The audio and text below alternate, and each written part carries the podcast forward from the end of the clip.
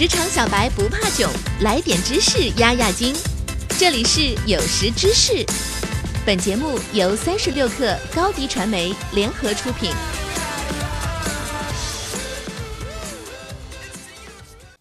本文作者刘一周。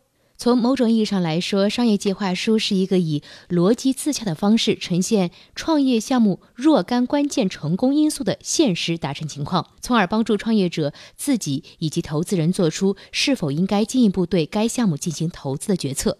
今天我将告诉你一份商业计划书其中的五个构成部分：一、战略定位；二、市场分析；三、服务及产品；四、商业模式；五、竞争分析。下面一起来具体了解一下吧。一、战略定位，简单的言语描述公司的战略定位和愿景。我们做什么，不做什么，我们未来会是什么？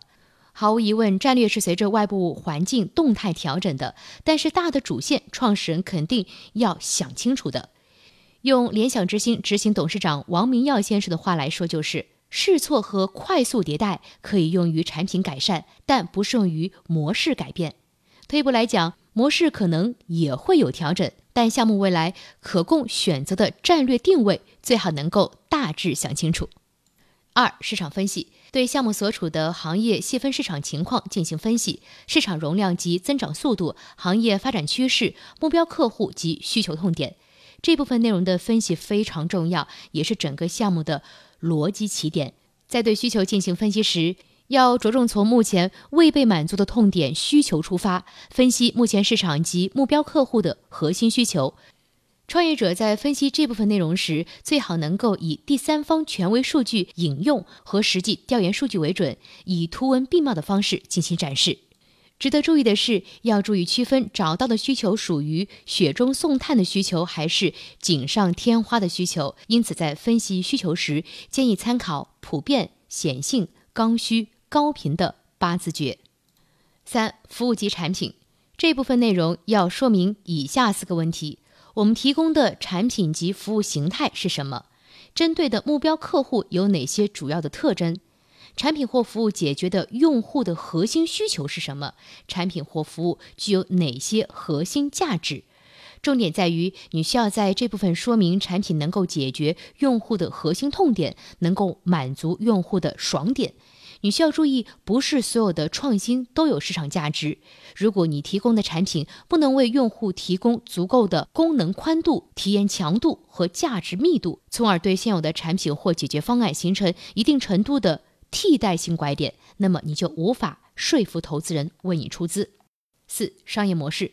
这部分要说明商业模式部分，需要展示企业未来如何赚钱，以及为什么现在的产品形态及发展趋势能够支撑未来的盈利模式。